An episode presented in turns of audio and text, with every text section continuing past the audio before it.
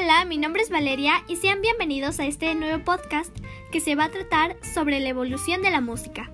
Y bueno, hoy los invito a escuchar y trasladarnos en el tiempo, digamos que los años 40, así que vamos.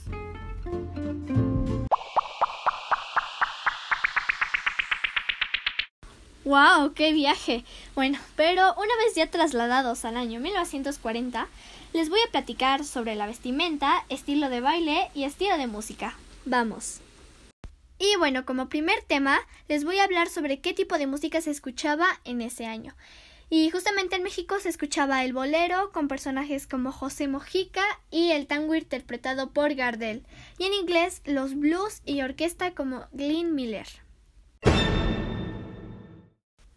Ahora como segundo tema les hablaré sobre la vestimenta.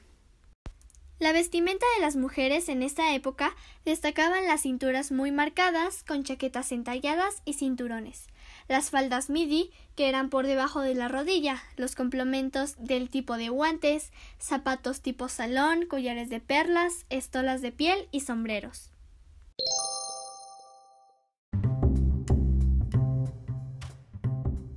¿Y cómo olvidar el estilo de baile en los cuarentas?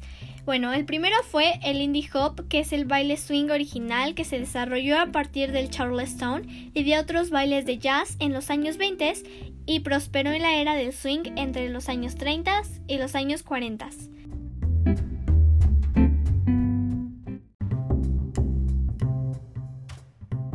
Y bueno, algunas características que definen al indie son la música, que por definición un baile swing se baila con música swing y jazz, un estilo musical popular en los años 30 y años 40. El indie hop se desarrolló junto al jazz, es por ello que se repite la naturaleza de la música en el baile, y como el jazz, el indie hop está basado en ritmos y síncopas.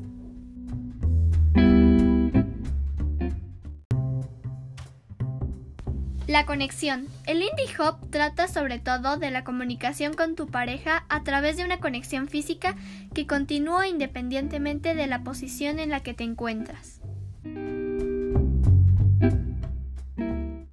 La improvisación. Con la música en jazz en sí misma, el indie hop tiene una altísima naturaleza de improvisación, es decir, ningún paso está definido o coreografiado. Los mejores bailarines son aquellos que pueden improvisar su baile de manera que refleje la música. El estilo individual, a diferencia de muchas otras formas de baile, el indie hop permite sobre todo el desarrollo de tu propio estilo personal, como por ejemplo un bailarín de swing podría parecer completamente diferente a otro, aun cuando ambos hagan exactamente el mismo paso.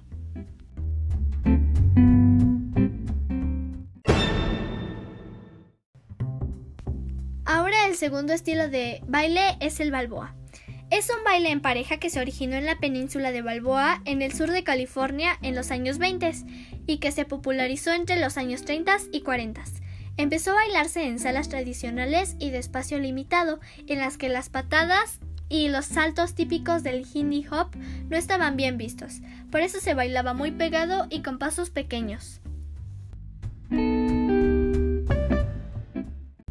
Se baila con música de estilo swing y es un baile netamente social. No se utilizó ni se usa normalmente para shows. Es muy creativo y sutil, cualidades muy apreciadas por sus bailarines y se puede bailar casi con cualquier tiempo, aunque funciona muy bien para los tiempos rápidos. Bueno, en los comienzos todos sus pasos eran de posición cerrada para poder bailar en poco espacio.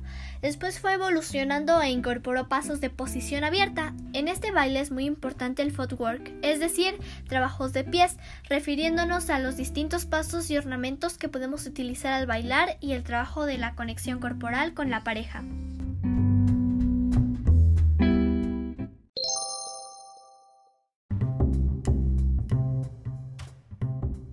Ahora el tercer estilo de baile es el solo jazz, también llamado jazz steps o vintage jazz. Es un baile individual dinámico y energético. Tiene sus orígenes en los bailes que surgieron con los primeros acordes de jazz. Y por último, el estilo de baile shag. El Collegiate Shag fue un baile muy popular a finales de los años 20 y supone una evolución del Charleston y el Foxtrot. Se piensa que fue originado en el sur de los Estados Unidos y se popularizó en los años 30 entre los estudiantes y universitarios. Desapareció a finales de los 40 y va a volverse a recuperar en los años 90.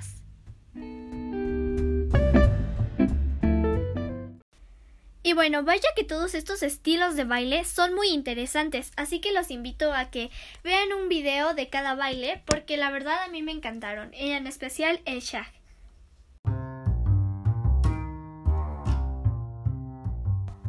Y bueno, espero que se hayan divertido y a bailar se ha dicho.